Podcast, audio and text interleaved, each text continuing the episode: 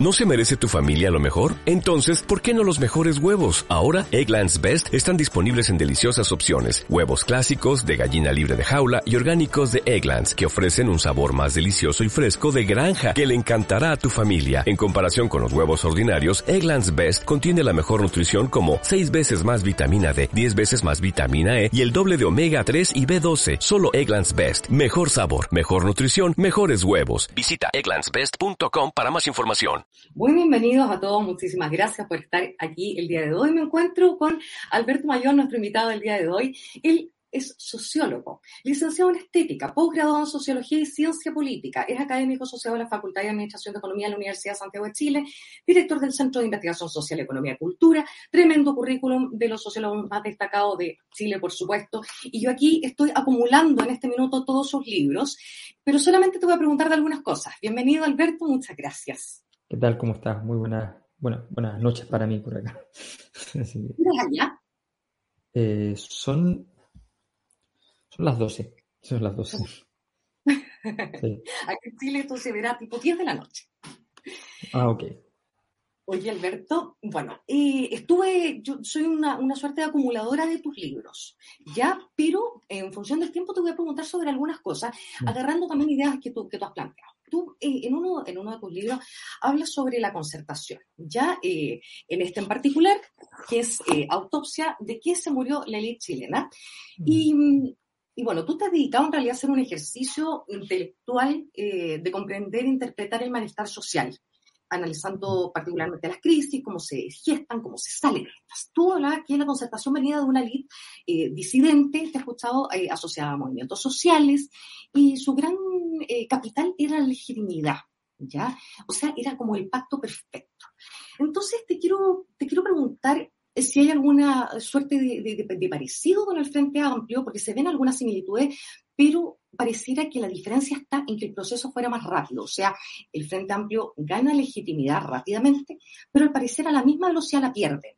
¿Esto es algo así o no? ¿Cómo ves este escenario? Claro, lo que pasa es que el, estado de, malestar de la sociedad chilena es un estado que está en un, nivel mucho más avanzado en este momento. Eh, y eso es bien importante porque uno en general analiza los actores y está bien porque es lo que, es lo que nos queda de alguna manera, pero, pero los fenómenos tienen sus propias lógicas. Un fenómeno de malestar social en un estadio ya muy avanzado, donde efectivamente gran parte de la institucionalidad ha quedado en el descrédito, donde hay desconfianza en el Estado, en las instituciones, en fin, cuando estamos en ese, en ese nivel de situación, naturalmente los fenómenos suelen ser más intempestivos, más disruptivos.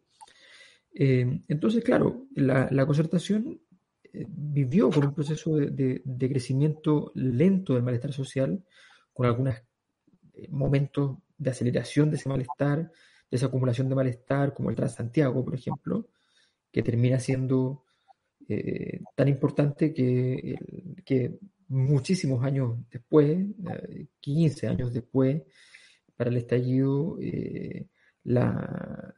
se va a denominar eh, evade la frase fundamental para referir al estallido. Entonces, claro, el problema de fondo es que em, todos los grupos que son, que son disidentes y que logran entrar en las élites tienen que tomar una decisión. ¿Se adaptan más de lo que siguen siendo disidentes o siguen siendo más disidentes que adaptativos? Es una decisión que hay que tomar. La mayor parte de los grupos que entran en las élites eligen no ser tan disidentes. Algunos grupos pasan a ser, de hecho, derechamente no disidentes. Em, entonces, esa ecualización es el fenómeno que se, que se, se va a dar. De momento, el, proceso adaptativo del gobierno de Gabriel Boric es un proceso elevado. Eh, está lleno de reconocimientos al gobierno anterior, eh, a un gobierno que había dicho que prácticamente había que eh, demandar al expresidente, eh, querellarse, no, está más bien reivindicando muchos elementos, señalando una autocrítica a, las observaciones más lacerantes que había hecho el mismo Gabriel Boric y el sector, y por tanto ha habido un proceso de adaptación muy intenso. ¿Ha ocurrido muy rápido? Sí, lo que pasa es que todo esto ha ocurrido muy rápido. Yo investigo el malestar social en general, no solamente en Chile. Eh, tengo más datos de Chile, naturalmente, entonces puedo trabajar a partir de eso mejor el caso, pero, pero todo el proceso de malestar social a nivel mundial se ha acelerado. Si antes los ciclos de grandes periodos de protesta se demoraban 20 años entre uno y otro, que es más o menos los tiempos que se demoraban, del 68 al 89, del 89 al 2011, entre el 2011 y el 2019, que son dos fechas claves en Chile, pero son dos fechas claves en el mundo, con grandes protestas a nivel global, solo pasaron ocho años.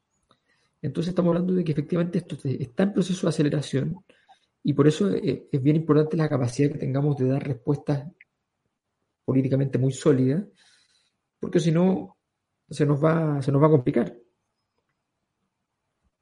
Entiendo. Oye, Alberto, tú en tu libro El derrumbe del modelo eh, mencionas que las sociedades requieren algún nivel de malestar, eh, particularmente eh, en las sociedades capitalistas. Pero en Chile quedó en realidad realmente en evidencia la existencia del malestar el 18 de octubre y se busca una salida institucional a la crisis con el famoso acuerdo por la paz. ¿Por qué, Alberto, tú dices que las sociedades requieren de algún grado de malestar? Porque más que requerirlo, en el fondo lo que me refiero es que es, imposible no tenerlo. las sociedades eh, contemporáneas son sociedades muy complejas. Em, eh, por ejemplo, que parecen tonterías, pero eh, en las sociedades tribales nadie tiene que explicarle al otro cómo se gana la vida, porque todos se ganan la vida igual, básicamente igual. hay un par de personas en el grupo que hacen algo distinto pero en general hacen todos lo mismo. Em, en las sociedades eh, tribales, tú conoces muy bien a la gente que te rodea y sobre todo a la gente que vive más cerca de ti. En las sociedades contemporáneas, eh, tú eh, no conoces a tus vecinos habitualmente, los saludas, los reconoces de la cara, pero no los conoces. Conoces más a gente que trabaja contigo en una oficina, en un lugar X de la ciudad, y esas personas vienen de lugares normalmente distintos, distintas partes, por tanto, conoces mucho mejor a gente que está en, otras locaciones, en otros espacios, y no conoces a la gente que vive al lado tuyo. Eso es muy, muy poco habitual en la historia de la humanidad. Y cuesta explicar los trabajos que existen. O sea, si tú eres médico es fácil de explicarlo. Pero, pero incluso ya los, médicos, hay médicos de todo tipo, hay todo, hay todo tipo de distinciones, hay todo tipo de especialidades, eh, y, crecientemente siempre es muy difícil explicar qué es lo que hace uno. Eh, la gente, eh, conozco, no sé, una persona que estudió filosofía y que tiene un cargo importante en una empresa informática. Entonces, claro, no, no, es muy complicado, muy complicado explicar en una sociedad tribal qué significa estudiar filosofía y, obviamente la, informática ni hablar. Está lleno de cosas que no entendemos a nuestro alrededor, no sabemos cómo funcionan. No, no, sabemos ni, ni, ni, cómo, ni cómo nacen ni cómo se mueren. Eh, lleno de aparatos y cosas. Bueno, vivimos en una sociedad compleja, entonces hacer sentido a la experiencia humana se hace difícil y eso produce malestar. Cuando tú no, entiendes muy bien dónde estás parado, se produce malestar. Además, tenemos relaciones monetarizadas, el grueso de las relaciones son monetarizadas.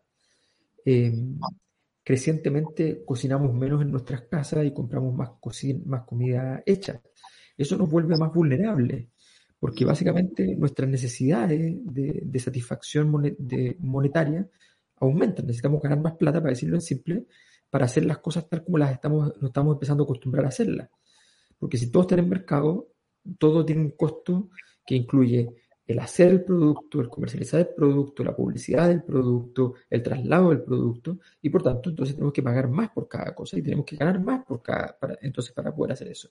Y por tanto, la vida se hace estresante, difícil, en fin. Entonces, hay problemas en ese sentido. Y además hay problemas porque en una sociedad grande, en, en ciudades grandes incluso, eh, en lugares donde, donde cada barrio es muy distinto al otro, es difícil que alguien se sienta integrado socialmente con la persona que vive muy distinto. Y que entienda lo que le pasa a esa persona y viceversa. Por tanto, las personas sienten que viven más bien eh, en soledad, que no conocen gran parte de la gente que los rodea. Eh, no sé, una vez entrevisté a unas personas en, Colina y me decían, eh, claro, lo que pasa es que ahora pusieron el, el, bus nuevo y a nosotros no nos gusta. Pero ¿cómo le digo si yo lo que entiendo es que ese bus hace que se demoren un cuarto de lo que se demoraban antes? Sí, pero yo me subo a ese y no conozco a nadie. Entonces, claro, el paso a la sociedad tradicional, la sociedad moderna, y ni hablar de la sociedad postmoderna, es un paso que tiene elementos traumáticos. Y todo eso redunda en pérdida de sentido y todo eso redunda en malestar. Entonces, todas las sociedades tienen malestar. El punto es qué tan administrable es el malestar que tienes. Y eso en la política es clave. Si tú tienes un malestar que es administrable, bueno, pues lo administras. E incluso te puede servir, porque en el sentido de que, de que te va a el malestar permite que haya una cierta, un cierto volumen de las demandas sociales, una cierta direccionalidad hacia dónde la sociedad quiere ir. O sea, por lo menos sirve de síntoma. Entonces tú dices, bueno, de algo me sirve. Pero si la cosa es que el malestar social es tan grande que resulta que te llega el problema a tus manos, tomas una decisión, empujas la decisión y la decisión no cruza la puerta del Palacio de Gobierno porque sencillamente no da, porque no hay política que la aguante esa decisión. Entonces, ese es el gran problema del, del, malestar. El malestar siempre va a haber en todas las sociedades. El punto es el nivel, el grado y como es un fenómeno muy difícil de observar, ni hablar de medir, la verdad es que estamos normalmente muy ciegos frente a, frente a eso. Oye, Alberto, esto eh, está todas las del malestar, hablas de las expectativas, eh, también de una suerte de esperanza, y, con esto te quiero llevar un poco al tema de la convención, porque había una suerte como de romanticismo en torno a lo que iba a significar quizás la convención, algunos esperaban eh, de manera redundante, te lo digo romántica, ¿no? Que se llegaría como a limpiar de alguna forma las impurezas, los vicios del sistema en general, de las instituciones. Eh, que esto haya pasado o no, puede haber distintas opiniones, pero recogiendo los datos que se han entregado en las encuestas, al parecer hay una suerte de desilusión con el proceso. Esto, esto Alberto, ¿se debería a los convencionales o al texto redactado o eh, ambas? A ver, yo creo que el, a ver, el proceso era un proceso que venía muy, muy, muy limpio, ¿no? muy, muy perfecto. Eh, y, yo creo que ahí eh, efectivamente se pecó de, exceso de confianza. Es normal en política, ¿eh? o sea, si tú ves que en política se, corre mucho aquello, para decirlo en chileno, si el chancho está tirado, todos van para allá. Entonces, con 80-20 se asumía que era, estaba regalado todo. Em, la derecha había hecho una estupidez gigante, que era eh, pasarse un porcentaje importante de la derecha al rechazo. Con eso transformaron el, evento en un evento político, probablemente tal, competitivo. Si ellos hubiesen dicho, todos aprobamos, queremos cambiar la constitución, eh, habría sido irrelevante el proceso, no habría ningún conflicto. Eh, pero dijeron rechazo, entonces, y perdieron por mucho, entonces generaron un escenario en el cual se fortaleció mucho la izquierda. Y luego entonces la izquierda arrasó en la siguiente elección de convencionales. Eh, y entonces la derecha quedó sin margen para meter siquiera un solo artículo en la constitución, lo que los conduce a a, decir que esta constitución está mal hecha porque ellos no pudieron meter nada. Bueno, ese problema originario redundó, por otro lado, en una respuesta, digámoslo así, tan absurda como la lógica que ocupó la derecha. ¿Y cuál fue esta lógica? La lógica fue, dado que esto, así cuando mucho se va a ganar 60-40, eh, lo que queda es cómo nos repartimos adentro el botín. O sea, cómo de ese 80%, 60%, cómo quedamos armados los grupos políticos nuevos, las novedades que trae la política chilena, la nueva élite. O sea, se imaginaron la posibilidad de una nueva élite por completo. no el Frente Amplio, no, no, la nueva élite completita. Entonces pasaron esa etapa eh, creyendo que la disputa era una disputa interna y creyendo que los chilenos habían votado por ellos, por cómo son. Y los chilenos habían votado en contra, malestar social mediante, de los anteriores. Entonces, no se midió que tú habías sido electo como resguardo simplemente de para cuidar el hecho de que se estaba logrando expulsar a ciertos personajes de la élite política chilena o cierto tipo de prácticas. No estabas eligiendo personas como, como, como ciudadano al votar. votaste por muchas personas que no conocías frente a otras personas que sí conocías por las cuales no quisiste votar deliberadamente. Entonces, entender estos elementos es fundamental. Si yo tengo que elegir si la responsabilidad de esta desilusión tiene más que ver con la convención que con el texto, me parece evidente que es más por la convención. Ahora, si tú me dices eh, el, texto, eh, cómo evaluar el texto, eh, el texto, en términos técnicos, tiene muchos ripios, el texto tiene... Yo creo que los, principales defectos que tiene son exactamente los contrarios que dice lo que está diciendo la derecha. Eh, y no tengo claro que la derecha esté mintiendo. a mí me da la impresión de que, de que esta es una derecha eh, bastante ignorante y, bien poco astuta. Para decirlo así simple, si, si, si yo fuera la derecha, una constitución hecha por grupos de izquierda, una constitución como esta, es que la firmo de inmediato. O sea, la constitución no dice prácticamente nada de temas económicos, prácticamente nada. Para ser honesto, tiene muchas faltas de, de, definiciones de las competencias para garantizar cada uno los derechos. O sea, no queda claro de a quién le queda a cargo hacer cada cosa. Entonces, es una constitución que, va a requerir el aparato legal, va a requerir al Congreso. Y por tanto va a ser una constitución, un, proyecto marco. Es casi la invitación a que se va a tener una constitución hecha más bien de las leyes que la, que la vayan a regir, de las adaptaciones de las leyes. Ese es todo el tema. ¿por qué habrían de rechazarla? No tiene sentido. Pero, justamente, lo que pasó en medio de todo eso es que entonces que tenemos, tenemos un texto que, que, claro, que uno podría decir, me habría encantado una cosa muy distinta. Sí, perfecto. Pero no es un texto que genere grandes problemáticas en términos generales. Hay una o dos cosas que eventualmente todavía hay que ver cómo, cómo, se termina este proceso. Eh, hay una o dos cosas que eh, que podrían ser más, más problemáticas, eh, pero no son muchas. Entonces, a mí me da la impresión de que, de que la, desilusión más bien tiene que ver con las dinámicas, las discusiones eh, y con el tema de haber dado mucha preponderancia desde el principio, y fueron las primeras normas que se discutieron además, la norma sobre plurinacionalidad, que evidentemente es, una, es un tema que divide. O sea, nosotros lo hemos medido en las encuestas y el tema más débil para efectos del proceso de transformación de Chile, donde la gente es más reticente, es en ese, en ese tema. El tema de decir, no hay una sola nación chilena, sino que hay varias naciones eh, que derivan de la nación chilena más los pueblos originarios.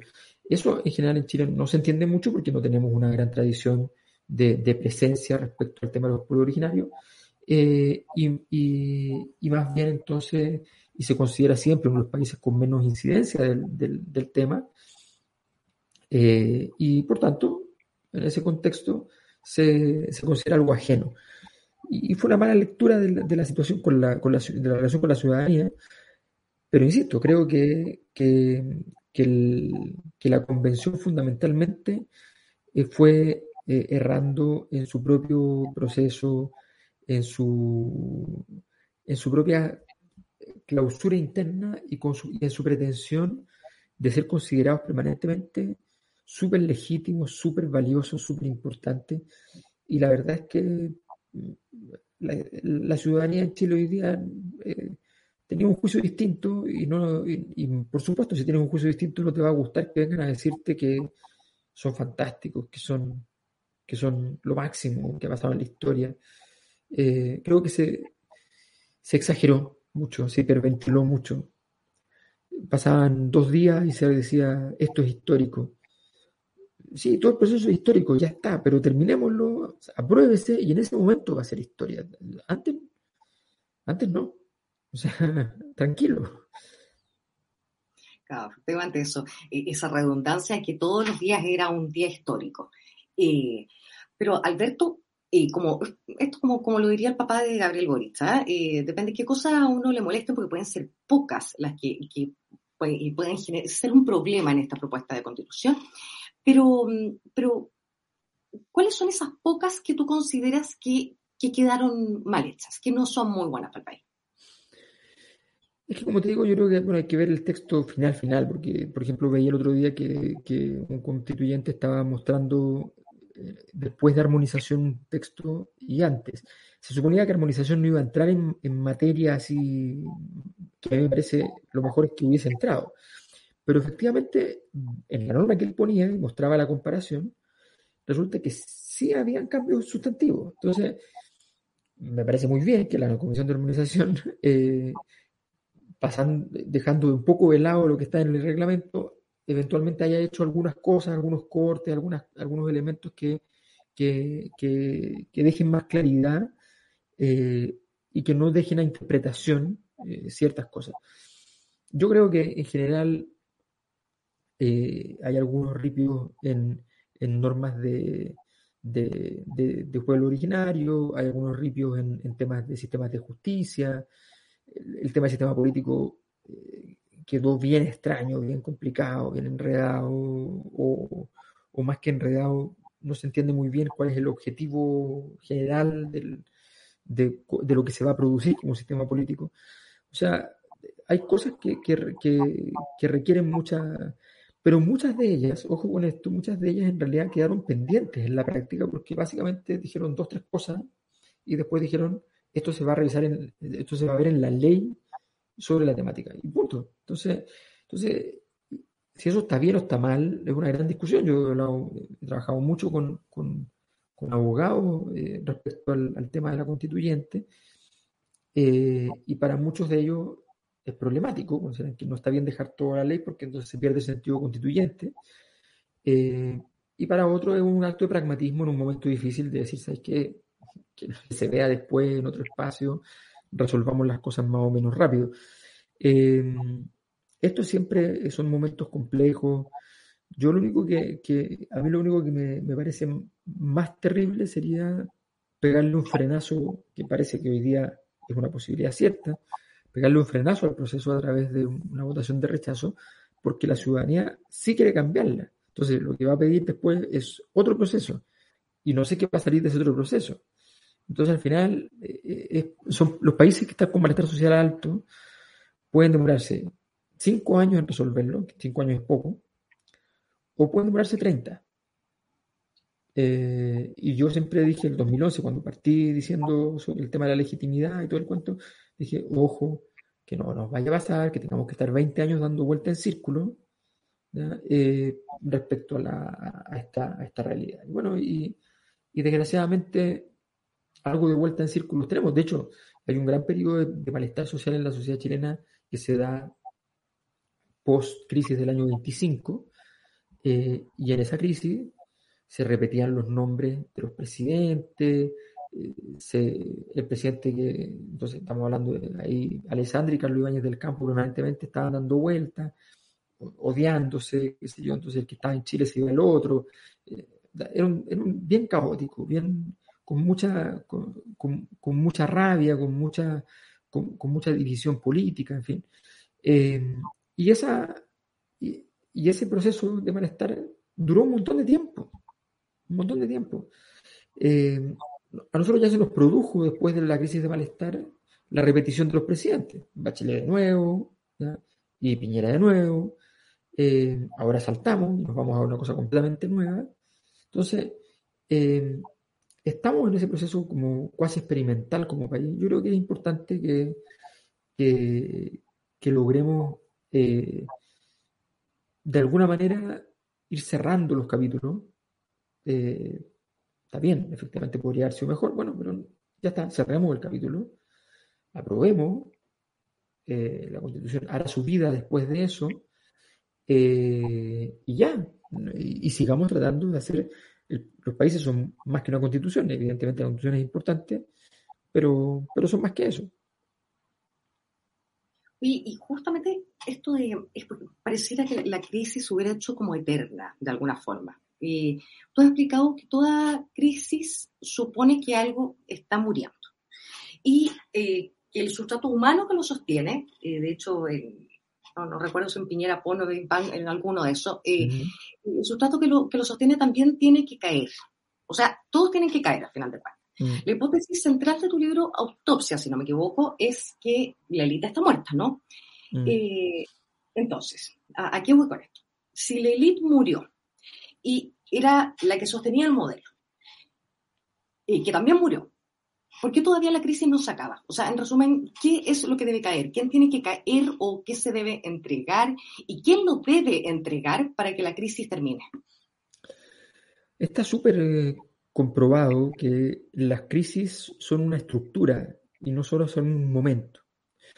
Entonces, cuando tú entras en la crisis de la estructura, tú tienes que, por decirlo así, tienes que lograr en algún momento eh, desmadejar el nudo. Imaginémonos que la crisis es un nudo. Entonces yo tengo un conjunto de cuerdas que van por separado, de repente se empiezan a enmarañar y de repente se arma un nudo. Entonces yo tengo posibilidades de resolver el nudo a lo bruto, que es pegándole un cuchillazo, o tengo la posibilidad de, tratar de ir lo antes posible desmadejando. Por eso eh, yo insistía mucho en el 2011 que era importante la acción temprana, o sea, que era importante el, siguiente gobierno, que fue el de Bachelet, que era importante que se avanzara en esos, en esos procesos porque efectivamente, y después del, 2000, del 18 de octubre del 2019 también fue muy insistente en la importancia de invertir rápidamente en temas sociales, rápidamente, que el presidente Piñera hubiese mandado la, semana siguiente eh, un, un, conjunto de planes y programas por 15 mil millones de dólares, eh, para poder efectivamente entrar en materia así directamente y decir, ¿sabes qué? Ya, sí, aquí se requiere una gran una gran revolución del sistema de, protección social. Bueno, eh, esa, eh, ese proceso eh, en general es un proceso que, la política va ensayando respuestas, pero normalmente ensaya respuestas muy en el límite, me explico. A ver, si tú tienes un problema, si, si, a ti te falta en la cuenta corriente 500 mil pesos, entonces, eh, uno va y eh, se consigue 500 mil pesos y los mete. Ahora, si uno le mete 500 mil pesos y eh, resulta que tú tienes entre cobros que te vienen el día siguiente o los intereses de lo, adeudado en el periodo que estuviste adeudando con línea de crédito, qué sé yo, esa plata que te entró se va a ir, de nuevo vas a entrar en déficit, porque te dejaste en cero. Entonces tú no puedes tomar decisiones políticas que te dejen en cero. En el fondo tú tienes que ir más lejos. Sea, si, si, tú necesitas, eh, para poder resolver un problema X, vas a tener que en realidad actuar con X por 2 para que efectivamente la, solución que llegue sea superestructural, sea una energía importante, que la gente sienta que efectivamente esto tiene un soporte, no que vuelves entonces una semana después, un día después, tres meses después, a sentir que chuta, lo habíamos superado y volvió. Eso, eso descorazona a las sociedades, les quita una cosa tan importante para funcionar que es la expectativa de una situación de resolución de los conflictos, de los problemas.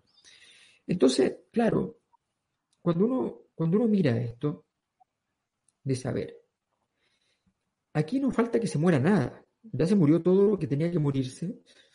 Voy, a ser bien claro, en la, política las cosas que se mueren no se mueren. Son, cuando uno dice que se mueren, significa que pierden su eficacia.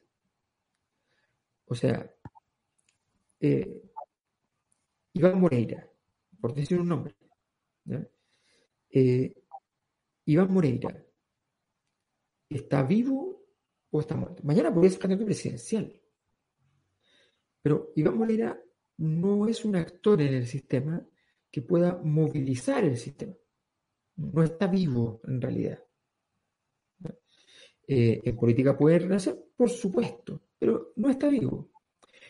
¿Qué es lo que puede pasar? Puede pasar que la estructura total del problema se mueva, que la ola cambie, que el mar cambie.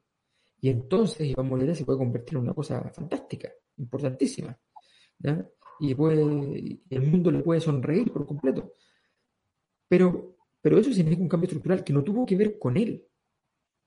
Que no tuvo que ver con él. Eh, uno de repente, en política pasa, pasa de repente tú estás parado en un lugar determinado, pasa un fenómeno por arriba tuyo y te convierte en alguien bendecido.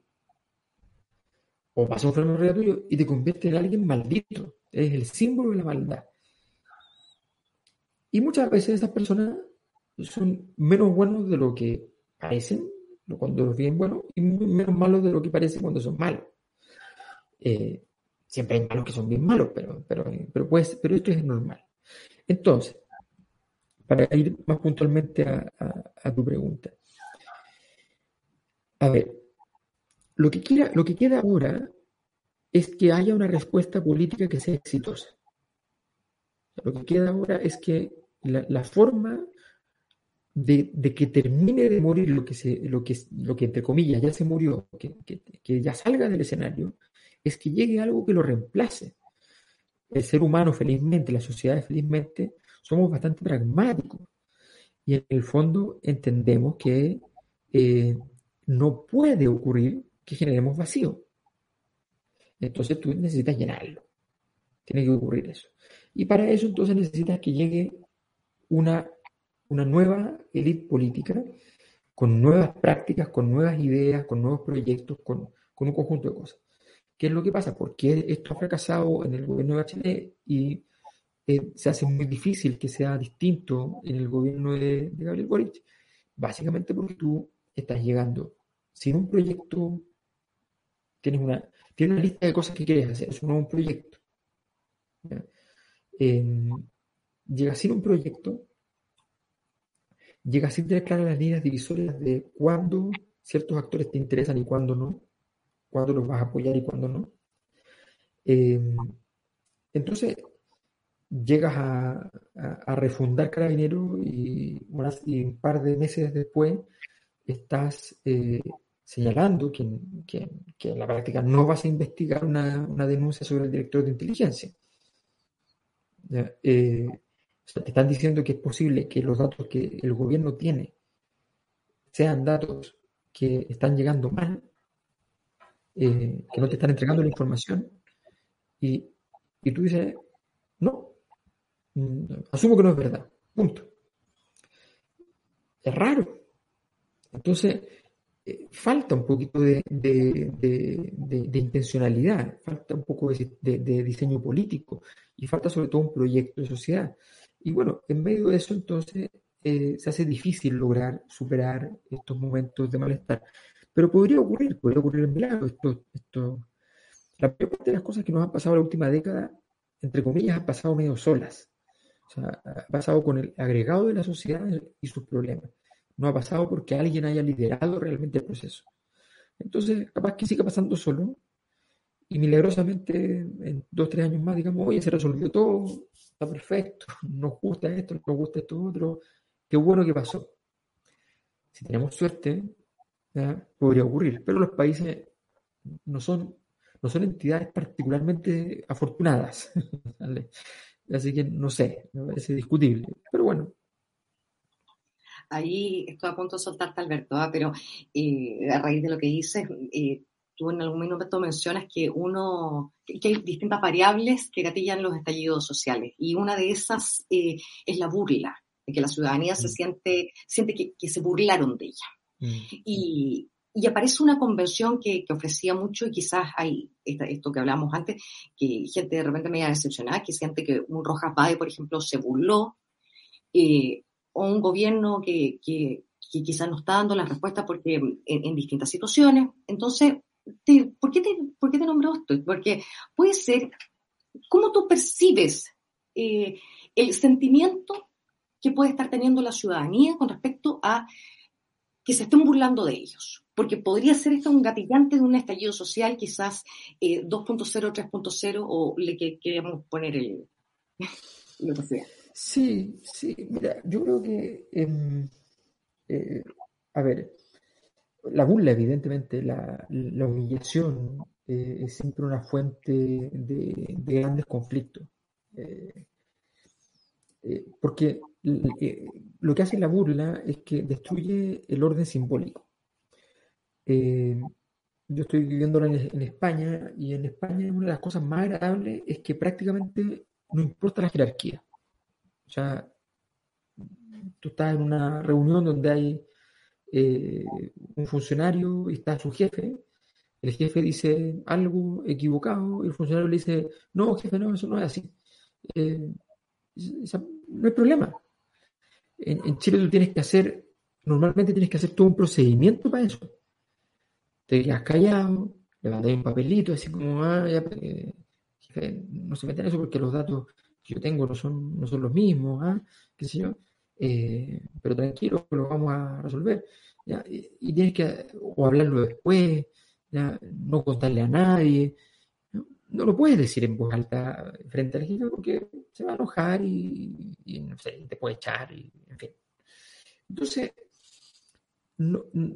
el tema de la, de, la, de la verticalidad de las relaciones es jodido, evidentemente. La sensación de que, de que te miran para abajo, de que no tienes valía, de que no. De que no, yo he estado en empresas donde eh, de repente los jefes les bajaba con que el culpable de todo era X. y que mejor dejemos a Z a cargo de esa cuestión y saquemos a X, porque X no trabaja nada, no hace una cuestión. Y entonces Z llegaba como El Salvador. Y ocho meses después decían que Z era el que no trabajaba. Eh, y que había que, en realidad, no, había que buscar gente como no sé cuánto.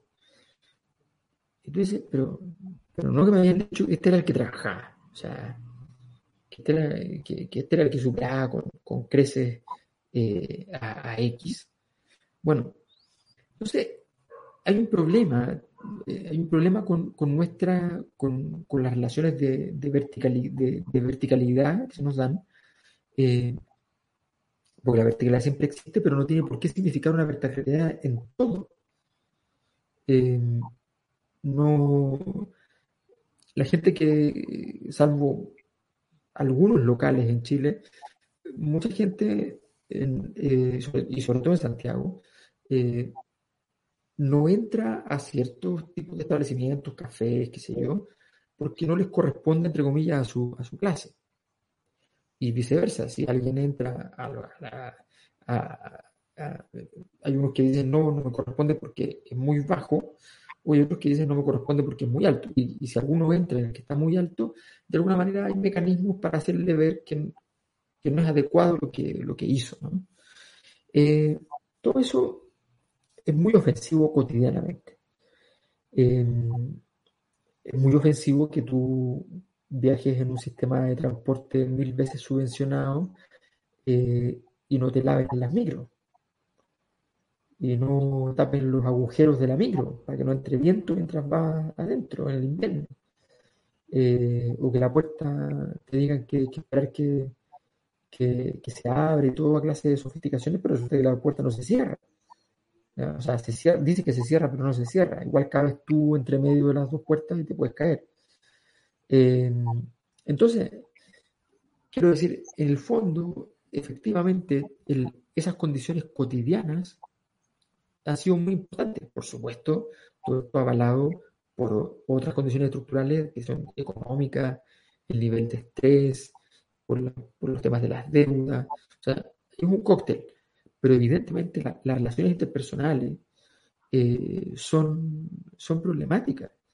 Eh, en, Chile todas las personas sienten que cualquier cosa que pueda pasar puede significar, porque significa que a veces sí ocurre, que aterrice un, jefe y, se le ocurra que, tienes que irte porque cometiste un error.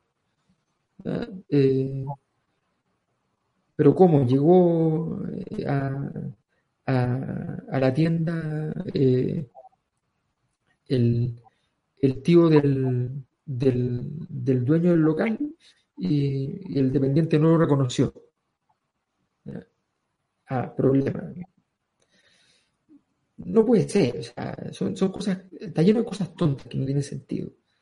Eh, y en ese contexto es donde nosotros decimos, bueno, naturalmente, tiene que haber una, eh, un, proceso en el cual esta sociedad vaya sanando ese, tipo de herida, eh, que no nos sintamos menoscabados por cualquier cosa. Eso, básicamente. Ahora sí te dejo, Alberto, pero antes, eh, tengo entendido que tú escribes ópera. sí. Si tuvieras entonces que hacer una ópera de la convención, ¿cuál nombre sería el de esta obra? Bueno, estaba, eh, lo he pensado bastante, lo he pensado bastante. Eh, y, la verdad es que no haría una ópera sobre la convención, porque creo que no, es, muy confusa además, entonces tiene, requeriría centrarse en pocos personajes y eso es muy complicado, la convención es muy variada, entonces sería muy enredada. Yo estaba pensando harto, pensaba en hacer algo relacionado con este proceso último, tengo cosas escritas, tengo monólogos de, de, Sebastián Piñera para el estallido, tengo monólogos de, hechos de, personas que, que, fueron víctimas de la, por ejemplo, que perdieron ojos en el, estallido. Eh, tengo esa, esas cosas avanzadas, pero la verdad es que justamente por, la aparición de la convención y cómo generó un escenario nuevo, cuesta dotarlo de un sentido a la historia desde entonces hasta ahora. Entonces, eh, he pensado en otras cosas. Eh, la, la otra vez, hace un tiempo atrás, escribí, se me perdió, o sea, me robaron el computador y lo tenía ahí, lo perdí una, había escrito una, una obra sobre Juan Pablo II. Me gustaba esa obra. Era imposible que alguien la pintara, pero bueno, pero, me gustaba. Eh, también sería interesante una obra sobre, sobre Pinochet, ¿no? Esta cosa de una película de Pinochet 200 años más, no, no, no. Pinochet, Pinochet. Eh, entendiendo la historia del personaje, digamos, la historia del, personaje que tuvo que traicionar a su, a, su amigo, que tuvo que matar a su amigo, de hecho, eh, es, bien potente. Entonces, me parecía eh, interesante el, el, Pinochet unidimensional que termina siendo, eh, no es lo más interesante, lo más interesante es lo que pasa al principio. entonces, eso me, son personajes que me parecen, me parecen particularmente eh, atractivos para hacer algo. Y bueno, depende de lo que pase ahora, quizás, quizás me animo eh, a, a, cerrar esta historia que estaba abierta desde el, desde el estallido. Parecer eh, todavía no, no, no amerita quizás una ópera. No, es que lo que pasa es que, mira, el problema de las óperas son el tono. O sea, tú, por ejemplo, pasa mucho. Uno escribe una ópera que es eh, que tiene una parte que es, que es comedia, por ejemplo, y el, y el músico la pone después como tragedia. Y viceversa pasa más veces, que tú pones una parte como tragedia y, y, al artista le baja con que, con que tiene que ser bufa esa parte, que tiene que ser burlona, y, entonces es muy complicado. Y después viene además el que la monte, el que la monta y vuelve a reinterpretar eso. Entonces uno nunca sabe lo que escribe cuando escribe, pero no escribe el texto y después llega el músico, le pone un color, después llega el que la monta y le pone otro color y quedan cosas diferentes. Yo soy muy relajado en esas cosas, lo paso bien, sorprendiéndome de las cosas que se hicieron con los textos, así que no me duele, pero a, los que son como más, más artistas, que les gusta, están enamorados de la cosa que hicieron, pero ¿cómo yo había pensado una cosa tan distinta, no?